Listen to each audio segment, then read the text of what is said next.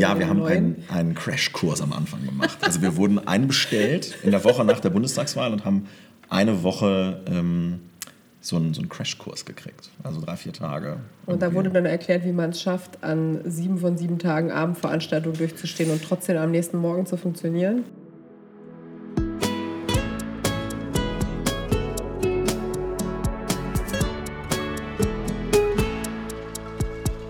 Brezeln und Wein, der Podcast für die ehemaligen der Bucerius Law School. Liebe Zuhörerinnen und Zuhörer, ganz herzlich willkommen zu unserer ersten Ausgabe des Podcasts Brezeln und Wein. Und ich heiße nicht nur die ehemaligen der Bucerius Law School ganz herzlich willkommen, sondern vor allem einen ehemaligen, und zwar Konstantin Kuhle, der nicht nur Mitglied des Bundestags ist seit 2017, sondern vor allem auch im Jahr 2009 hier studiert hat. Ganz herzlich willkommen, lieber Konstantin. Mit dir zusammen. Ja, Im genau. selben Jahrgang. genau, genau. Danke für die Einladung, liebe Laura. Sehr gerne. Richtig schön, dass du da bist. Und wir haben unseren Podcast Brezeln und Wein genannt aus einem Grund, der eigentlich allen ehemaligen bekannt ist.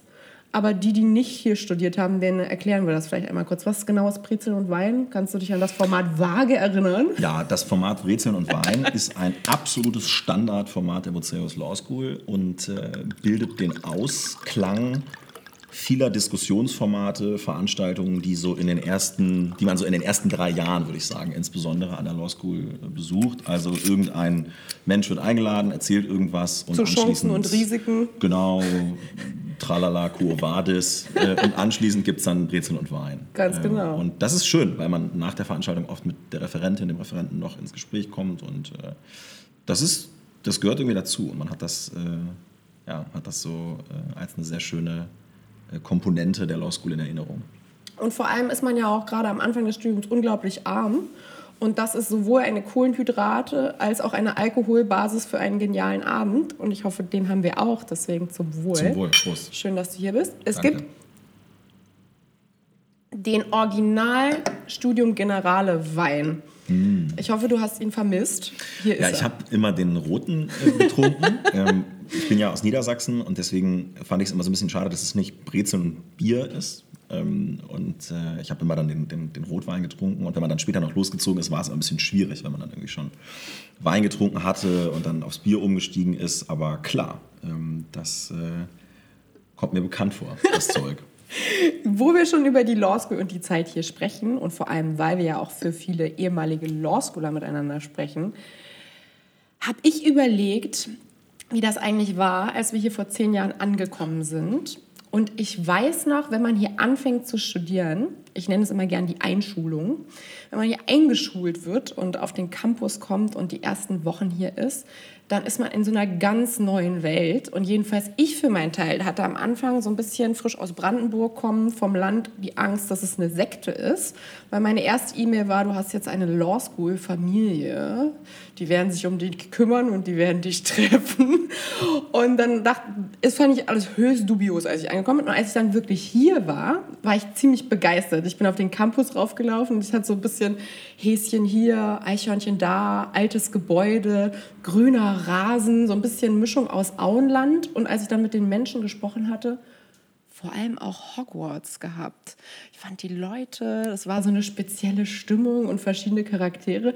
Wie hast du das damals wahrgenommen? Hast du noch irgendwelche Erinnerungen an die ersten Wochen? Und wenn die Law School ist wie Hogwarts, in welchem Haus warst du dann? Das ist eine gemeine Frage. Also ich kann mich verhältnismäßig gut daran erinnern. 2009 war das ja bei mir, dass ich mit dir zusammen hier angefangen habe. Und ich konnte mich geistig relativ gut darauf vorbereiten, weil ich mich schon 2008 beworben habe. Und äh, ich weiß nicht, ob das immer noch so ist, aber wenn man, äh, nee, kann ja nicht, es gibt ja keinen Zivildienst mehr. Aber man kann trotzdem schieben, genau, Ah, ja, man kann das auch ist gut, schieben. das finde ich total Ja. gut. Ähm, also man kann sich, konnte sich bewerben oder kann sich bewerben und dann bekam man eine Zusage. Und dann habe ich erstmal Zivildienst gemacht und ein bisschen, ein bisschen gearbeitet, bin ein bisschen gereist und wusste dann irgendwie, es geht los. Und ähm, ich kann mich noch an diese Einführungsveranstaltung äh, erinnern. War nicht bei uns damals Per Steinbrück, der Gastredner. Ja. Nee, der kam, glaube ich, später. Das aber kann ich ja, weiß, der war auch mal ja, ja. Aber es war irgendwie so ein großer. Nee, Paul Kirchhoff war, glaube ich, der. Nee, bei uns war Oettinger. Stimmt, Weißt Günther noch? Oettinger, genau. Weißt du noch, ja. Genau, es war äh, Oettinger hat über Föderalismus Ja, ja, gesprochen. genau. Und dann ging man irgendwie mit den Eltern Auf auf, den den Campus. Campus und die Eltern waren so, wow, hier verbringt mein Kind die nächsten, die nächsten Jahre. Und man selber war so ein bisschen, okay, was genau wird jetzt hier von mir erwartet? Ähm, ich kann mich schon daran erinnern, dass die Erwartungen, die durch das Setting auf dem Campus, aber auch durch die Leute, die man so trifft, relativ ähm, relativ hoch waren. Und ich weiß noch, wie ich mir vorgenommen habe, dann in diesem Propedeutikum, also jetzt musst du alles genau mitschreiben, jetzt musst du genau aufpassen. Und ich habe dann irgendwie relativ schnell gemerkt, dass man, ähm, sagen wir mal so, auch noch ein bisschen Luft nach oben braucht. Ja. Wenn man am Anfang irgendwie gleich, gleich in die Vollen geht, dann hat sich das als nicht so erfolgversprechend herausgestellt. Und tja, also es war spannend und äh, es waren so viele Eindrücke, dass ich gar nicht mehr so genau sagen kann, ähm, was ich eigentlich am, am spannendsten fand. Tja, und welches Haus ich bei, bei Hogwarts wäre, hm, ganz schwierig. Ich glaube, das ähm, eine würde ich dem sprechenden, ich würde es dem sprechenden Hut überlassen. Ja, du würdest den entsprechenden Hut überlassen und der Hut würde auf jeden Fall Gryffindor sagen. Ja, klar. Das steht ja okay. Wenn du das sagst, Das Gryffindor ja- ist ja immer richtig. Das ist ja immer, aber das finde ich auch so ein bisschen, wenn man, wenn man jetzt sagt, Ja. Mhm. ich, würde, ich wäre in Gryffindor, das ist natürlich super Ja. äh, einfach, das zu sagen. Ja. Ähm, aber natürlich haben äh, alle Häuser, selbst Slytherin, Ja. hat irgendwas an sich, ähm, was dazu führt, dass sie irgendwie gleichmäßig verteilt werden Ja, müssen. Deswegen ja. sollte man das auf jeden Fall dem entsprechenden Hut überlassen. Ja, man muss, es, man muss es dem entsprechenden Hut überlassen. Glaubst du, dass die Leute, die heute an der Law School ähm, anfangen, überhaupt noch Harry Potter gelesen haben? Ich glaube, wir ziehen einen Schlag Mensch an, Ja, der Harry Potter mit der Muttermilch aufsaugt. okay, kann sein. Ich bin mir nicht, ich bin mir tatsächlich nicht mehr sicher, wie das jetzt bei den Studierenden ist, die 2002 geboren sind und ob Ja, das das jetzt ist- wirklich genau. noch der Shit ist. So. Aber bei uns und ich glaube mit ganz vielen Menschen, mit denen man spricht, das war für mich ehrlich gesagt eine Premiere, weil das Dorf, wo ich herkomme, hat 200 Einwohner. Wie groß ist deins? also da, wo ich aufgewachsen bin, auch 200. Und da war ich, glaube ich, der einzige Mensch, der Harry Potter gelesen hat. Nee, bei uns wurde es in der Grundschule gelesen. Okay. Und das war ähm, Okay. ganz toll, weil es war Okay, so sehr das, das Buch. Sehr so, Es gut. wurde vorgelesen Ja. und dann waren alle so, alle sind voll mitgegangen, weil Ja. die Grundschullehrerin das quasi vorgelesen hat. Und dann wolltest du weiterlesen, ne? Und alle wollten Teil 2. Natürlich. Und dann hat sie gesagt, ja, den müsst ihr euch jetzt selber durchlesen. So schlau. Und es war so gut. Es war so, ja, Hammer. Meisterleistung. Das stimmt. Ja, ähm, wo wir über den Start in, in der Law School sprechen, der jetzt schon echt ein ganzes Weilchen her ist, äh, sprechen wir über einen Start, der noch nicht ganz so lange her ist, und zwar ziemlich genau zwei Jahre. Das ist dein Start im Bundestag. Wie war das da? Wie bist du da angekommen? Wie, sehen, wie sieht deine Zeit jetzt dort aus? Wie organisierst du deine Arbeit? Wie läuft das so ab? Und vor allem, was ist das so für ein Schlag Mensch, mit dem du da zu tun hast? Man hört immer so wilde Geschichten über Berlin. Äh, man könnte viele Politiker jetzt irgendwie zitieren, die ganz eigene Sachen über Berlin gesagt haben. Wie ist deine Wahrnehmung? Berichte uns mal von deinem Alltag dort. Also erstmal muss man sagen, dass es ja an der Law School glücklicherweise ganz viele tolle Studierende gibt, die sich in unterschiedlichen demokratischen Parteien engagieren. Wenn ich mir anschaue, dass wir im Februar 2020 eine Bürgerschaftswahl in Hamburg haben, bei der, wenn alles glatt läuft, irgendwie Fünf oder sechs fünf, sechs Law Schooler auf aussichtsreichen Listenplätzen Ja. unterschiedlicher Parteien stehen, Ja. dann muss man schon sagen, bin ich echt dankbar dafür, dass die Law School es einem ermöglicht, bestimmte Entscheidungen zu treffen für politisches Engagement. Ich glaube, es wäre zu viel gesagt, äh, wenn man sagen würde, die Law School schafft einem Freiräume dafür, weil die gibt es nicht. Aber man kann sie sich selber schaffen. Und das gilt für Leute, die nebenbei Sport machen, das gilt für, gilt für Leute, die nebenbei äh, arbeiten wollen oder auch teilweise müssen. Ähm, und es gilt auch für Leute, die nebenbei Politik machen. Ich glaube, zumindest ist das meine Wahrnehmung, dass viele Leute an der Law School sich manchmal ähm, mehr von diesen Freiräumen wünschen würden. Ich glaube aber auch, dass es nur ein bestimmtes Maß an Freiräumen gibt, macht auch ein Stück weit das Verschulte Ja. äh, an der Law School aus. Aber klar ist, man kann bestimmte Entscheidungen treffen, sich politisch zu engagieren. Und ich finde es total schön, wie viele Studierende das machen. Und ich habe das schon vor der äh, Zeit an der Law School gemacht und bin dann quasi mit dem politischen Engagement an die Law School äh, gekommen. Das heißt, Ja. das war älter als äh, als die Law School. Und äh, ich habe das immer gemacht nebenbei und verschiedene Kandidaturen und, und, und Ja, äh, du hast irre viel gemacht. Du ich warst hab auch viel einfach nebenbei irre gemacht, viel ja. unterwegs. Das stimmt, Du musst genau. immer die Fahrten auslegen und musstest ja, dann das steht auch warten, im bis es erstattet kommt. Das genau, war so es war immer dasselbe Geld. Es Ja, war immer ich sozusagen das Geld, was man Das für Tickets ausgegeben Topf. hat. Ja. Genau. Und dann war das weg und dann musste man warten, bis man es wieder Bis bekommen hat. Und dann konnte man hast. wieder Ja, äh, Tickets ich kaufen. erinnere mich so war noch das, für die genau. ganzen Kongresse während, des, Genau, während des Studiums, während des? Studiums, genau. Ja, und äh, dann habe ich eben für, für den Bundestag kandidiert 2017 und das ist wie bei ganz vielen Kandidaturen so, dass man manchmal, wenn es anfängt, nicht so genau weiß, ist das jetzt eine Kandidatur, Ja. die erfolgversprechend ist oder nicht. Und Ja. irgendwann habe ich aber während der Vorbereitung dieser Kandidatur, da war ich im Referendariat, ähm, und da hängt man ja, wenn man in Hamburg Referendariat macht, immer noch relativ viel auf dem Campus rum. Ja. Ähm, weil es schön hier ist und weil es äh, Menschen hier sind, die man kennt. Ja. Das ist irgendwie das Schöne. Die Homebase. Genau, so ist das. Und ähm, irgendwann habe ich gemerkt, jetzt, jetzt kann es klappen. Und dann habe ich viel Zeit investiert in die Arbeit an, an dem Listenplatz in Niedersachsen äh, und am Wahlkreis in Niedersachsen. Und dann natürlich in den Wahlkampf nach dem zweiten Examen und äh, bin dann 2017 bei der Bundestagswahl reingekommen als sechster von sieben FDP-Lern aus Niedersachsen. Sechster von sieben heißt, es ist sogar nach mir noch einer von der Liste reingekommen, was ich nie gedacht hätte. Ich dachte immer, wenn es bei mir klappt, ist es mega knapp. Ja. Ähm, aber am Ende hat sogar einer mehr es noch von der Liste geschafft. Und äh, deswegen ähm, ist man irgendwann in einem Tunnel, wo man nicht unbedingt davon ausgeht, dass es, dass es klappt. Und als es dann geklappt hat, ähm, dann ist man in einen Zirkus geworfen, der sehr, nach sehr eigenen Regeln Ja. äh, funktioniert. Vergleichbar mit der Law School, das stimmt. Ähm, und man trifft dort genau wie in der juristischen Welt oder in der Law School Welt, ähm, in der schulischen Welt vorher Menschen, die man ganz toll findet und von denen man ganz viel lernen kann. Man trifft aber auch Leute, von denen man ähm, sich dann denkt, ja, vielleicht muss man sich ja nicht nochmal treffen. Also positive und negative ähm, Begegnungen und ganz viel, was man lernt. Auch nach zwei Jahren im Parlament, muss ich sagen, habe ich immer noch äh, fast äh, in jeder Sitzungswoche, von denen es 21 im Jahr gibt, äh, Erlebnisse, die mich weiterbringen. Hat dich da jemand so ein bisschen mit an die Hand genommen am Anfang oder wird man wirklich so komplett ins kalte Wasser geworfen? also es ist in der FDP-Fraktion früher so gewesen, dass alle, die zum ersten Mal im Bundestag sind, einen Paten bekommen aus der Fraktion. Vergleichbar mit der Law School-Familie. Genau. Die Law School-Familie ist ja, ähm, man kriegt einen, einen wird man, kriegt man die Geschwister eigentlich zugeteilt? ja, ja, kriegst ne? Geschwister zugeteilt und den Das Eltern Geschwister zugeteilt. und die ja. Eltern aus dem, genau. Und am Ende ist es aber wirklich muss man sich ja seine Law School Familie eigentlich selber suchen. Ja. Genau. Aber, aber es ist, glaube ich, eine gute, ein guter Startpunkt und wenn es klappt, ist es super. Ja, Und dass die Law total. School das anbietet, Ja, finde ich, finde ich, ja. finde ich gut. Und früher war das wohl in der FDP-Fraktion auch so, dass dann jemand, der neu war, einen älteren Abgeordneten, dienstälteren Abgeordneten zugeteilt bekam. Wir haben in der FDP das Problem, dass von 80 Abgeordneten 60 zum ersten Mal im Deutschen Bundestag sind. Deswegen kannst du es nicht so richtig machen. Ja.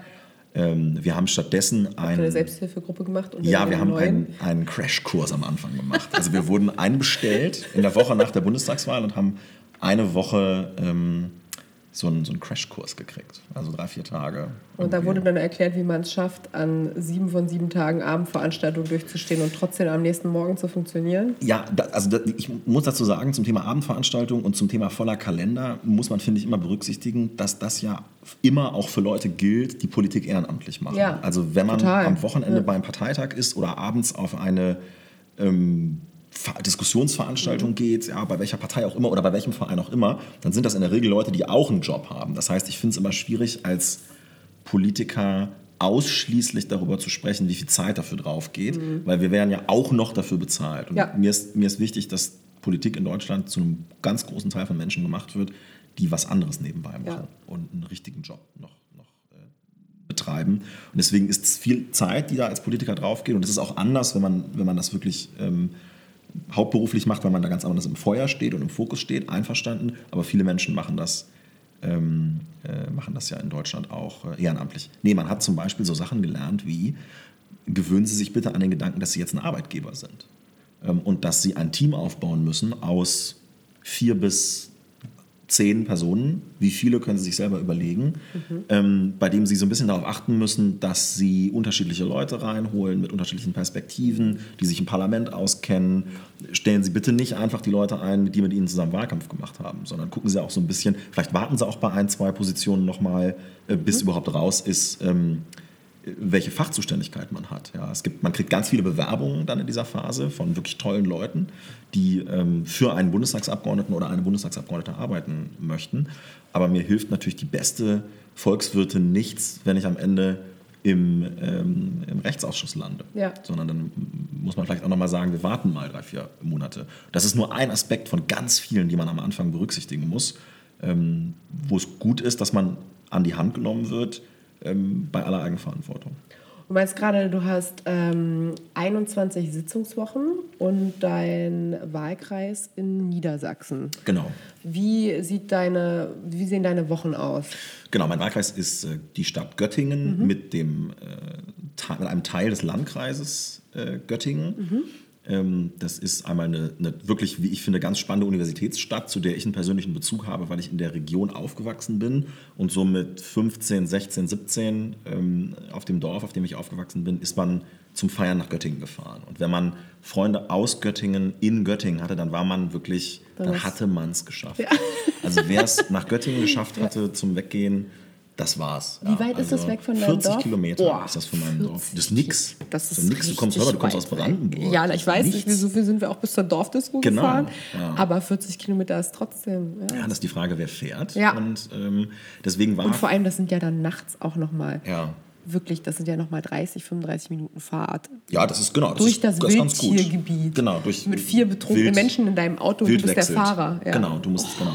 Genau. Also am besten bist du nicht der Fahrer. Ja. Ähm, aber du weißt, wer der Fahrer ist. Oder du hast Freunde in Göttingen, bei denen du schlafen Oder du kannst. hast Freunde in Göttingen, bei denen du schlafen Ja. kannst. Und dann war es es natürlich. Und deswegen habe ich einen, irgendwie einen Bezug dazu. Und das ist so ein bisschen das Oberzentrum bei uns in der Region. Ja.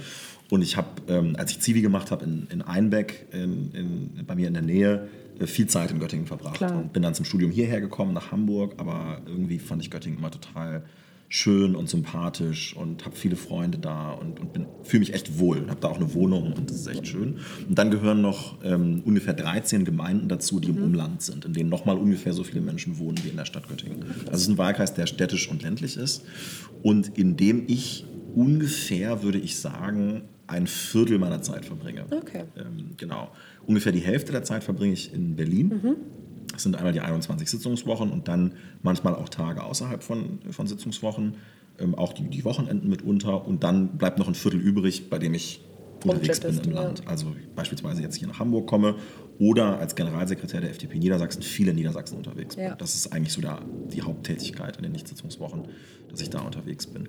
Die Sitzungswochen sind sehr strikt organisiert. Da hat man keinerlei Autonomie, was bestimmte Abfolgen von Gremien angeht. Montags tagen die Parteigremien, der Bundesvorstand, ähm, außerdem ähm, äh, tagen am Montag die Ausschüsse, wenn Anhörungen stattfinden. Äh, Dienstags ist der Fraktionstag, also da treffen sich alle Innenpolitiker der FDP und alle Europapolitiker der FDP. Das sind die beiden Gruppen, in denen, denen ich bist, ja. bin, weil ich den beiden Ausschüssen angehöre. Anschließend gibt es sogenannte Arbeitskreise. Ich glaube, dass das auch in allen Fraktionen so ist, dass die äh, Fraktion sich quasi unterteilt in drei bis sechs Abteilungen. Und da ist bei uns natürlich alles, was mit Innenrecht, Sport, weil es im Innenministerium ist, Petitionen und so weiter, die kommen da zusammen und das ist ganz wichtig, weil da die Reden verteilt werden. Okay, okay. Plenum. Und dann ist die Fraktion, also dienstags ist immer Fraktion, mittwochs ist für mich immer Ausschuss, morgens drei Stunden Innenausschuss, nachmittags drei Stunden Europaausschuss und Donnerstag, Freitag ist Plenum in, Ja. der, in der Regel. Und da kann man eigentlich nicht viel dran rütteln. Ja. Nebenbei Hintergrundgespräche, Interviews, Treffen mit ähm, Menschen, die inhaltliche Anliegen haben, mit den eigenen Mitarbeitern auch mal zusammensitzen und, Ja. und, und Dinge durchsprechen. Genau, und in den äh, Nichtsitzungswochen, da ist eigentlich jede Woche anders. Also da kann man ganz unterschiedliche Schwerpunkte setzen. Ähm, genau, ich versuche montags in Berlin zu sein, dienstags in Hannover Ja. und mittwochs bis freitags in Niedersachsen unterwegs zu sein. Wie aufgeregt warst du vor deiner ersten Rede im Plenum? Wahnsinnig aufgeregt. Worum ging's? Immer. Ähm, es war eine aktuelle Stunde, Okay. äh, der, ähm, äh, die beantragt worden war von der AfD-Fraktion. Mhm. Und zwar zum Thema linksextreme Angriffe auf demokratische Parteien im Wahlkampf. Also es war ja die ähm, sozusagen, es war, glaube ich, die erste aktuelle Stunde überhaupt oder die zweite in der neuen Wahlperiode, sodass ich überhaupt nicht wusste, ähm, was so eine aktuelle Stunde ist. Ja. Und ähm, klar kann man irgendwen fragen, aber äh, erstmal versucht man ja selber herauszufinden, was das ist. Und üblicherweise, und so ist das ja auch in den Parteien, gibt es einen Text, über den man spricht. Also es gibt einen Antrag. Ja, beispielsweise ganz klassische Debatte im Bundestag, äh, Auslandseinsätze der Bundeswehr. Da gibt es einen, einen sieben-, achtseitigen Mandatstext der Bundesregierung und die Redner haben den vorher gelesen und sagen, was sie daran gut finden und was sie daran schlecht finden und Ja. am Ende machen sie einen Strich drunter ja, und, und sagen, also für uns ist es eher ein Ja oder eine Enthaltung oder ein Nein. Ja. Und dann beantragte die AfD diese aktuelle Stunde und man fragte mich, ob ich dazu reden soll. Und ich fragte, klar, wo ist denn der Text? Und dann kam jemand zu mir und sagte, naja, also du musst wissen, aktuelle Stunde ist nur die Überschrift. Das heißt, du kannst da alles machen. Okay, krass. Du kannst da sagen, was du willst. Es ist eine, es ist eine aktuelle Stunde. Es gibt keinen Antrag. Das ist aber eigentlich auch der Sinn einer cool. aktuellen Stunde. Total. Mittlerweile weiß ich es total zu schätzen. Ja. Aber damals war ich sehr viel aufgeregter als bei. Ich hatte an demselben Tag noch eine andere Rede, die mit einem Text einherging. Und äh, da konnte ich mich, da gab es fünf Bullet Points mit verschiedenen Vorschlägen und ich konnte sagen, aus Sicht der FDP ist das eine gute Idee, das eine schlechte Idee. Ja. Und hier müssen wir noch mal ein bisschen gucken im Ausschuss, Ja. wie, wir das, äh, wie wir das hindrehen. Aber bei der aktuellen Stunde, boah, da war ich ganz ähm, auf mich alleine gestellt und war sehr aufgeregt. Und ich bin es auch heute noch bei Plenumsreden, weil es eine sehr, ähm, es ist ein sehr aufgeregtes Setting einfach. Ja. Es ist mega laut, ähm, man ist äh, am Schwitzen und äh, hat vielleicht da schon irgendwie, hat vielleicht auch schon zehn Stunden hinter sich äh, an dem Tag und genau, da sitzen auch viele Leute, die darauf warten, dass man einen Fehler macht. Klar. Ähm, und deswegen ist man sehr aufgeregt. Aber ähm, das gehört dazu und ich bin sicherlich nicht mehr so aufgeregt wie bei der ersten. Du hast äh, eigentlich ja immer, und das freut mich auch total, wenn ich deine Reden mitverfolge oder irgendwie mal Ausschnitte sehe, du bist zum, ja, zum Glück super aktiv auf den sozialen Medien. Äh, du hast immer eine klare Kante gegenüber der AfD gezeigt, was äh, nicht nur mich, sondern auch viele andere Alumni und Alumni sehr gefreut hat. Ähm, wie nimmst du die AfD wahr? Du kennst natürlich den Bundestag nicht vorher als Genau. Abgeordneter, aber wie nimmst du sie wahr in deinem täglichen, in deinen normalen äh, Sitzungswochen? Also es ist total interessant, wie viele Menschen das interessiert. Ähm, Wir bewegen uns in eine Situation hinein, immer mehr, in der die schiere Existenz der AfD, also des parlamentarischen Rechtspopulismus und Rechtsextremismus, ein politisches Thema für sich ist.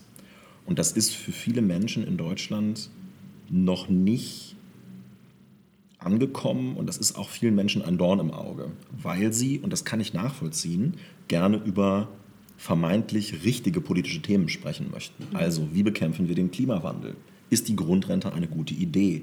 Wie hoch sollte die Umsatzsteuer sein? Das sind, wird sozusagen, das werden, so nehmen viele Menschen richtige politische Themen wahr. Und wenn aber über die AfD gesprochen wird, dann begreifen viele Menschen das als eine Selbstbeschäftigung des politischen Betriebs, die am Ende die AfD nur stärker macht. Deswegen habe ich Verständnis dafür, wenn Menschen sich dazu kritisch äußern oder glauben, man müsse dieses Thema AfD vielleicht abräumen.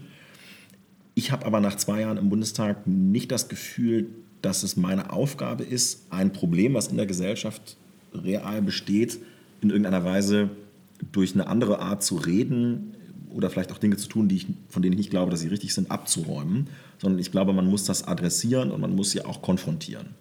Und ähm, ich nehme die AfD als eine ähm, Fraktion, eine Partei wahr, die durch ihr tägliches Handeln die demokratischen Institutionen, die wir haben, in Misskredit bringen will und die es ganz äh, bewusst darauf anlegt, das, was ich will das auch ruhig, sehe das auch als eine persönliche Sache, das, was ich jeden Tag tue, verächtlich zu machen. Ja. Also die Arbeit als Parlamentarier in den Dreck zu ziehen.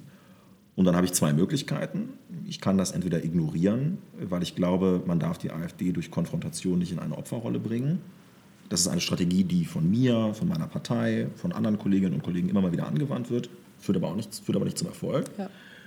Oder ich gehe hart dagegen und wähle vielleicht einen Vizepräsidenten nicht oder sage mal in einer Debatte, was ich von denen halte, mit der Folge, und das muss man selbstkritisch sagen, dass der Erfolg bisher aber auch auf sich warten lässt. Wenn ich aber die Wahl habe zwischen einem vermeintlich wirkungslosen Mittel, Ja. ähm, das sie gewähren lässt, oder einem vermeintlich wirkungslosen Mittel, bei dem sie weiter Zugang zu bestimmten Ämtern haben, dann wähle ich doch das Handeln Ja. und nicht das Nichtstun. Und deswegen finde ich auch die Entscheidung des Rechtsausschusses ähm, richtig, äh, den Vorsitzenden der AfD dort äh, abzuwählen. Ähm, man hat ihm ja eine Chance äh, eingeräumt, sich zu entschuldigen, die hat er nicht genutzt. Und äh, am Ende hat diese Partei und diese Fraktion, die demokratisch gewählt ist, ganz viele Möglichkeiten, sich zu präsentieren und Klar. darzustellen, aber man muss nicht jede, man muss nicht jeden Mist mitmachen. Das stimmt, absolut. Finde ich ähm, super und ich bekomme auch echt immer von vielen Seiten aus dem Kreis der ehemaligen super positives Feedback ähm, zu mit. Also meine bescheidene Meinung weiter so. Ähm, du hast eben schon den Innenausschuss angesprochen. Wie viel Jura ist das?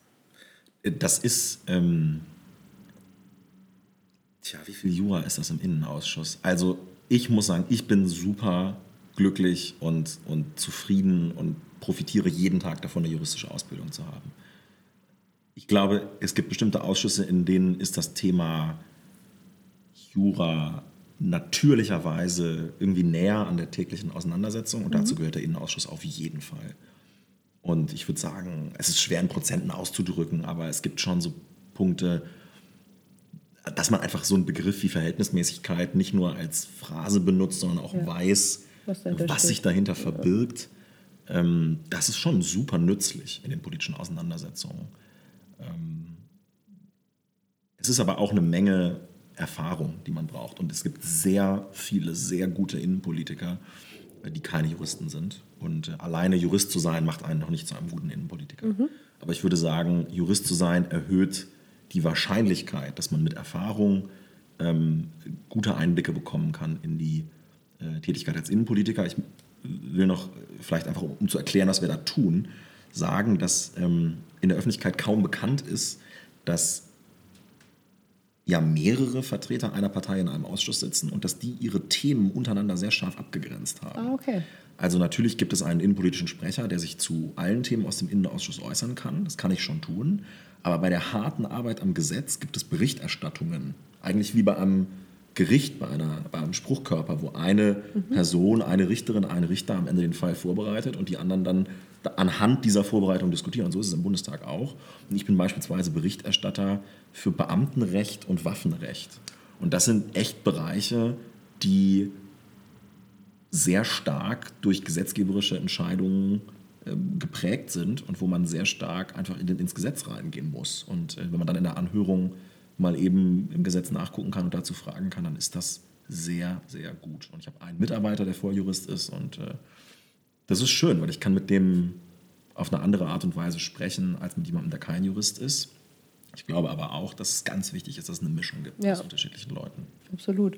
Ähm, wir hatten, äh, du hast eben schon angesprochen, Beamtenrecht und Waffenrecht. Äh, und wir haben uns vor allem, also gerade die zwei Jahre, in denen du schon mit dabei bist, mit ähm, dem Ausscheiden von Maßen und so weiter, gab es ganz besondere Themen im äh, Innenausschuss, die häufig sich auch mit den rechtsextremen Strömungen in Deutschland beschäftigt haben. Es geht, fängt bei den NSU-Prozessen an, die viele von uns jedenfalls ähm, mitverfolgen. Es geht über den, das Attentat auf Lübcke. Wir haben jetzt kürzlich Halle gehabt. Wir haben diese Thematik NSU 2.0 gehabt. Das sind alles Themen, die ja auch so ein bisschen, jedenfalls wenn man deine Vorschläge verfolgt, du sagst auch immer, man muss über das Waffenrecht nachdenken. Wer bekommt eine Genehmigung? Wie, wie läuft das? Muss man da vielleicht rangehen? Ähm, was siehst du aktuell für Gefahren und was denkst du, was sind die besten Wege, den rechtsextremen Strömungen in Deutschland beizukommen? Also der Innenausschuss des Deutschen Bundestages beschäftigt sich zu einem ganz großen Teil mit dem Thema öffentliche innere Sicherheit. Ich glaube, es ist immer wichtig, sich zu vergegenwärtigen, dass wir in Deutschland keinen Migrationsausschuss haben, sondern dass das auch der äh, Innenausschuss ist, sodass neben dem Thema der öffentlichen Sicherheit ähm, das Thema Migration eine ganz wichtige Rolle im Innenausschuss spielt und auch das Thema Digitales im weiteren Sinne spielt ähm, im, im Innenausschuss eine, eine, eine wichtige Rolle, einfach weil der Zuschnitt des Innenministeriums so ist. Jetzt haben wir noch Bereiche wie Heimat, äh, die eine äh, Rolle dabei spielen. Wir haben Bereiche wie das Beamtenrecht. Also der Innenausschuss ist ein Riesenausschuss, der für ganz viele Themen zuständig ist, ähm, die in der Bundesregierung eine Rolle spielen. Soweit es um das Thema der öffentlichen Sicherheit geht, gibt es ganz unterschiedliche Bedrohungen für die öffentliche Sicherheit und nach wie vor spielt das Thema des äh, islamistischen Extremismus eine ganz wichtige Rolle. Das hat man auch jetzt gerade wieder anhand von äh, Festnahmen ähm, im Zusammenhang mit Anschlagsplanungen gesehen. Man sieht das im Zusammenhang mit dem Einmarsch äh, türkischer Truppen in Nordsyrien und der Frage nach dem Verbleib von IS-Kämpfern mit ähm, deutschem Pass. Also das Thema Islamismus spielt nach wie vor eine wichtige Rolle. Mittlerweile hat sich glücklicherweise die Erkenntnis durchgesetzt, dass das Thema Rechtsextremismus in derselben Liga spielt wie das Thema äh, Islamismus, weil wir allein in den letzten Monaten drei Tote hatten, die auf das Konto ähm, rechtsextremer äh, Gewalttäter gehen. Und ähm, deswegen muss das ganz dringend äh, angegangen werden von der Politik. Ich bin nicht eine Art von Oppositionspolitiker, der glaubt, dass man, dass Oppositionsarbeit grundsätzlich heißt, dass man alles schlecht findet, was die Regierung macht. So, man, es gibt Sachen, die würde man anders machen, aber ich finde es zum Beispiel gut, dass das Bundeskriminalamt und das ähm, Bundesamt für Verfassungsschutz personell mehr Möglichkeiten bekommen, um gegen Rechtsextremismus vorzugehen. Das finde ich richtig, das finde ich gut. Es gibt übrigens im Bundesministerium des Innern eine Menge Law Schooler, die, äh, Ja? ja, die gerade auch im Bereich öffentliche Sicherheit arbeiten. Das ist sehr spannend, mit denen zu diskutieren. Ähm, wir müssen aber noch mehr machen. Wir müssen erstens darüber nachdenken, wie wir den Föderalismus im Bereich der inneren Sicherheit verändern können. Deutschland wird immer ein föderales Land sein. Wir werden immer auch eine Polizeizuständigkeit bei den Ländern haben. Aber spätestens seit dem NSU und übrigens aus dem Bereich Islamismus, auch aus, seit, seit Anis Amri und dem Anschlag am Berliner Breitscheidplatz, ist klar, wir haben ein Problem mit der Datenweitergabe ähm, im föderalen Verbund der Verfassungsschutzämter und der Polizei. Ich schlage daher vor, zusammen mit meiner Partei und vielen ähm, Kolleginnen und Kollegen, auch aus anderen Fraktionen, dass es eine Föderalismusreform im Bereich der inneren Sicherheit äh, geben soll. Mit der Frage, brauchen wir wirklich 16 Landesämter für Verfassungsschutz? Kann es wirklich sein, dass wir für die Weitergabe von Informationen zwischen Polizei und Nachrichtendiensten keine gesetzliche Grundlage haben? Gemeinsames Terrorismusabwehrzentrum ohne gesetzliche Grundlage, das finden wir schwierig. Und wie kann man die Digitalisierung nutzen, um Daten weiterzugeben? Und wir brauchen zweitens schnelle Erfolge bei einer Erhöhung des Verfolgungsdrucks auf die rechtsextreme Szene. Vereinsverbote, die im Zusammenhang mit der Ermordung Walter Lübkes stehen, müssen schnell ausgesprochen werden und sowas muss man dann auch ähm, schnell durchziehen und darf nicht bloß Dinge ankündigen. Es gibt noch eine ganze Reihe weiterer Maßnahmen, beispielsweise aus dem Bereich des äh, Waffenrechts. Ich glaube nicht, dass man Schützenvereine unter Generalverdacht stellen sollte, aber man sollte die äh, Kommunikation zwischen Verfassungsschutz und Waffenbehörde verbessern ähm, und, und viele weitere Bereiche, in denen wir gegen Rechtsextremismus eine Menge machen können. Kommunalpolitiker schützen und so weiter. Ich könnte dir noch viele, viele Ja. Punkte aufzählen. Vor allen Dingen wichtig ist aber, dass viele Menschen sich in demokratischen Organisationen engagieren und äh, das nicht der Polizei oder der Politik überlassen, sondern selber mitwirken und mitarbeiten an der Verteidigung unserer liberalen Demokratie. Du hast gerade schon über Schützenvereine gesprochen. Kleiner Themensprung zurück in deine Jugend. Ja, Schützenvereine und Feste von Schützenvereinen. Hammer. Welche Rolle haben die gespielt in deiner Jugend? Also, man muss dazu sagen, dass ich ja gebürtig aus Wolfenbüttel komme. Mhm. Das ist äh, bei Braunschweig. Und da sind wir weggezogen, als ich, vielen Dank ähm, fürs Nachschenken. Oh, da kommt noch was nach. ähm, da sind wir weggezogen, als ich sieben war. Mhm. Und dann sind wir so richtig aufs Land nach Südniedersachsen gezogen. Und in Niedersachsen spielt, spielen Vereine einfach eine wichtige Rolle. Es kann irgendwie die Feuerwehr sein, es kann auch Schützenvereine so. sein. Land, ist, Und ja. es ist auch ganz gut, weil es oft der einzige Verein ist, den es äh, gibt. Ja, und deswegen ist ja Vereine. schön, genau, auf die Vereine. Zum Wohl. Und dann haben wir erst in einem Dorf gelebt, das heißt Lüthorst. Ähm, Das hat so, glaube ich, ungefähr 2000 Einwohner, also riesengroß. Gehört zu Dassel, der Stadt Dassel. Ähm, Und dann sind wir innerhalb der Stadt Dassel nach Eilensen gezogen. Eilensen hat 200 Einwohner und äh, gehört zum Bereich des Schützenvereins Krimmensen. Und dem habe ich tatsächlich angehört und bin dann da irgendwie mit dem Fahrrad hingefahren und habe da so ein bisschen äh, Schießen geübt. Aber es stand eher im, im Mittelpunkt, dass man sich halt mit Leuten getroffen hat. Klar. Und äh, später war auch dieses, es gibt so ein Schützenhaus in Krimmensen und da haben wir dann später die Abi-Partys gefeiert. Wichtig. Ganz wichtiger. Deswegen ohne Vereinsinfrastruktur keine ordentlichen Abi-Partys. Ja, und deswegen ähm, danke an den Schützenverein Krimmensen. Bei uns war das die Freiwillige Feuerwehr, aber ich kann, genau, ich kann total mitfühlen. Die Frage, die ich mir stelle, ist, äh, wie kommt Konstantin, damals 13, Mitglied im Schützenverein, zur FDP? Oh ja, das ist eine, eine sehr gute Frage. Also ich habe, ähm, während ich auf dem Land aufwuchs, ganz unterschiedliche Sachen gemacht, um mich irgendwie... Ähm, Alles wahrscheinlich, so ja, ich habe ganz viel ausprobiert. Ähm, Sport habe ich ausprobiert, war aber irgendwie nicht so mein Ding. Ähm, also verschiedenste Sachen. Ja, es gab so eine Tischtennisgruppe und dann gab es irgendwie... Ich auch mal, bin auch mal geschwommen. Aber das war immer so eine Sache von Ein, zwei Jahren? Weniger. Es war eigentlich eher so eine Sache von so drei, vier Monaten. Und das macht mir keinen Spaß mehr. Dann hat man so Nachhilfe gegeben nachmittags. Dann war ich in der Theater AG ganz lange, ich glaube acht Jahre oder so. Also ich, hab, ich war irgendwie auf der Suche nach Dingen, die mich ähm, ausfüllen. Theater AG waren wir, glaube ich, alle. Ja, wir ich sind glaube so, auch, das ist wir so ein sind so eine. Hochschule von Theater AG Menschen und Ja. Schulsprechern. Ja, da bin ich immer durchgefallen. Aber das war das Schicksal des FDPlers, was dann bei der Schulsprecherwahl schon. Nee, es, es gab keinen Schulsprecher, es gab so ein Fünfergremium. Und ich glaube, ich war da auch mal drin, irgendwie ein halbes Jahr, aber es war immer nicht so von Erfolg. diese Kandidaturen waren immer nicht so von Erfolg gekrönt. Aber ich hab, bin zumindest angetreten und habe Ja. eine demokratische Alternative geboten. Das ist auch wichtig. Sonst Ja. ist es keine Wahl. Und ähm, irgendwie war es dann so, dass wir zu Hause Internet bekamen. Das muss 2002 gewesen sein, dass irgendwie dieses laute Modem da verlegt wurde, was so Oh Geräusche machte. Ähm, das wissen die nicht mehr, ne, die jetzt an der Law Nee, nee, das kennen die nicht mehr. also das hat ganz, war ganz aufwendig, sich mit dem Internet zu verbinden. Und Ja. dann war man in der äh, weiten Welt des Internets und da gab es eine Partei, die ihr Parteiprogramm online diskutiert hat und das war die FDP. Und ich habe an diesen Diskussionen irgendwie teilgenommen. Oder irgendwie hat mich das angesprochen. Keine Ahnung, hat, hat, so, äh, hat sich so ergeben. Und parallel habe ich die Leute vor Ort kennengelernt und die waren super nett. Und die haben mich immer abgeholt von zu Hause und mitgenommen zu den Veranstaltungen. Und dann habe ich mir im Internet das äh, Grundsatzprogramm der Jungen Liberalen bestellt und habe das durchgelesen und äh, war erstmal total begeistert davon, dass ich überhaupt einen Zugang dazu habe. Und äh, habe dann gemerkt, dass die Leute, die ich da treffe, mich als jungen Menschen ernst nehmen. Und ähm, bin dann stärker da eingestiegen und habe mich irgendwie wohlgefühlt. Okay. Ich habe irgendwie in Erinnerung, dass dich das Guido Mobil politisiert hat. Habe ich mir das ausgedacht? Also ich habe das da nie was gesehen. dran? Ich ah, du hast das nicht gesehen? Nee, das Guido Mobil war ja im Wahlkampf 2002. Zwei. Genau. Und äh, das stimmt, ich bin 2002 Mitglied geworden bei den Jungen Liberalen mit 13. Ähm, aber ähm, da, das Guido Mobil ist nicht bis nach Eilensen gefahren. Nee. Leider. Hätte es mal, hätte es das Hätte mal es mal getan. getan, ja. Ähm, aber Guido Westerwelle war damals ein Politiker, der ähm, neue Kommunikationswege ausprobiert hat. Ja. Der ist ins Privatfernsehen gegangen, Big Brother und so. Da rümpfen die Leute bis heute die Nase drüber. Ähm, aber er hat es vermocht, über die Nutzung von Privatfernsehen politische Diskussionen in Bereiche vorzudrücken, wo es keine politischen Diskussionen gab. Also das fand ich irgendwie gut. Ähm, und das Internet. Und das haben die, haben die genutzt. Und ich habe irgendwie als 13-, 14-Jähriger mitbekommen, es gibt einen Politiker, der gibt sich Mühe, neue Kanäle zu nutzen.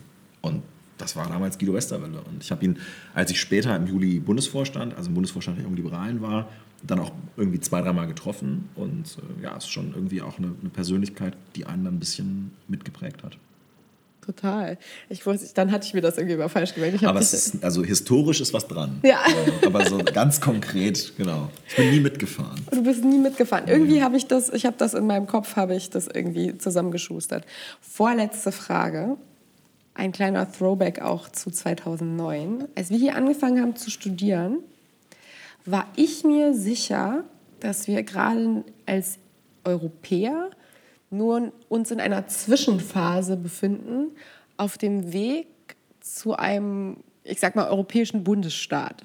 Also das war, ich habe damals gar nicht, ich habe das sozusagen für selbstverständlich erachtet, mit 19 hierher kommt. Es war für mich so eine logische Konsequenz der letzten Jahre. EU-Osterweiterung war rum und es wurde immer größer. Und ähm, du warst auch im Auswärtigen Amt, ich war auch äh, ja in der Botschaft in Bulgarien und äh, wir haben so sowieso, du, du sehr politisch interessiert, ich ja auf jeden Fall auch. Ich habe mir in den letzten fünf Jahren was ganz anderes erlebt. Den, der Brexit treibt es auf die Spitze, aber vor allem auch die Nationalismusbewegung in vielen anderen Mitgliedstaaten werfen ein ganz anderes Bild auf das Thema EU und wie es in Zukunft aussehen wird.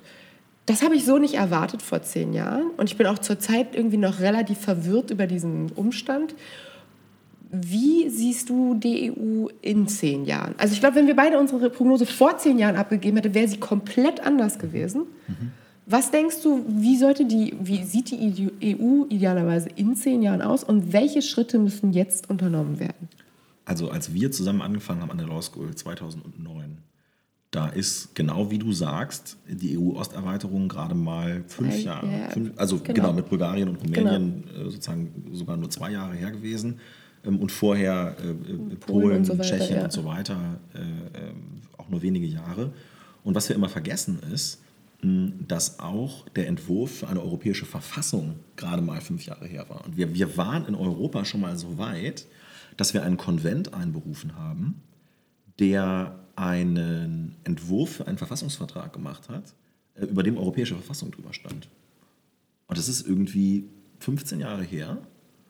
Und dann ist er gescheitert an Volksabstimmungen in äh, den Niederlanden und in Frankreich. Übrigens wurde er in Spanien angenommen. Ja, alle reden immer davon, dass er gescheitert ist in zwei Ländern. Eins reicht, um ihn zu killen, klar.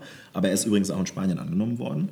Und wenn man heute vorschlagen würde, wir machen eine europäische Verfassung und stellen die zur Abstimmung, dann würde man für komplett bekloppt erklärt werden. Ja. Ich tue das trotzdem. Ich glaube trotzdem, Ich dass glaube wir das glauben, ja. äh, dass wir das brauchen. Ja. Aber ähm, mich macht es sehr traurig und sehr nachdenklich, dass die Weiterentwicklung der Europäischen Union vor 15 Jahren weiter war, als sie es heute ist. Zwischendurch kam der Vertrag von Lissabon, aber wir müssen uns immer vergegenwärtigen, dass der Vertrag von Lissabon, der ja eine abgespeckte Form des Europäischen Verfassungsvertrages ist, gemacht worden ist und unterzeichnet worden ist vor der europäischen Schulden- und Finanzkrise, vor der Eskalation der Migrationskrise und vor der, wie ich finde, viel zu spät geführten Diskussion darüber, was man denn nun eigentlich gegen den Klimawandel tun muss.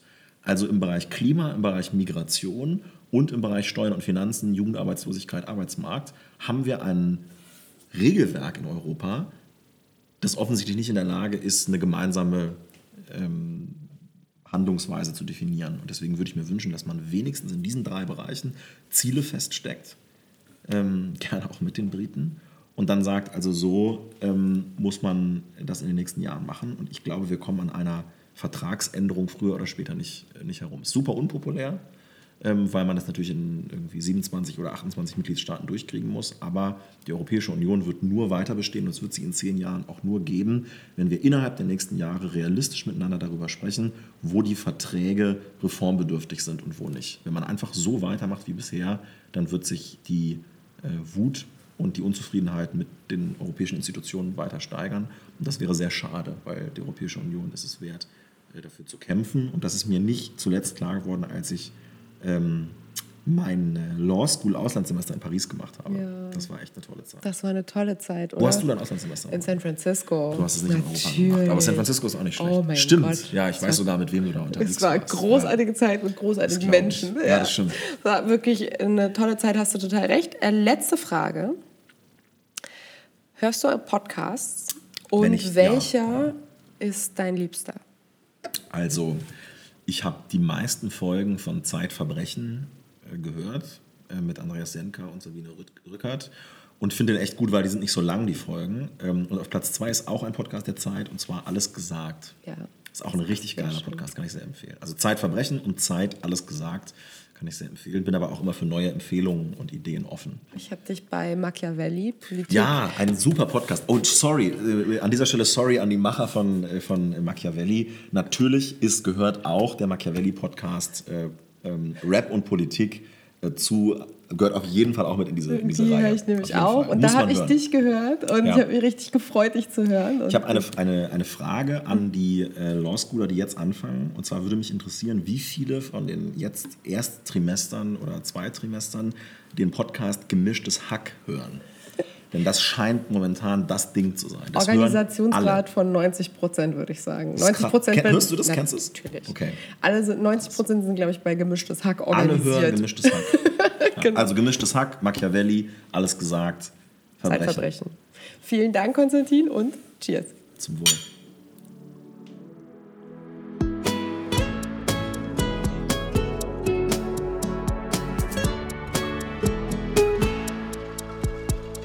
Brezeln und Wein, der Podcast für die ehemaligen der Bucerius Law School.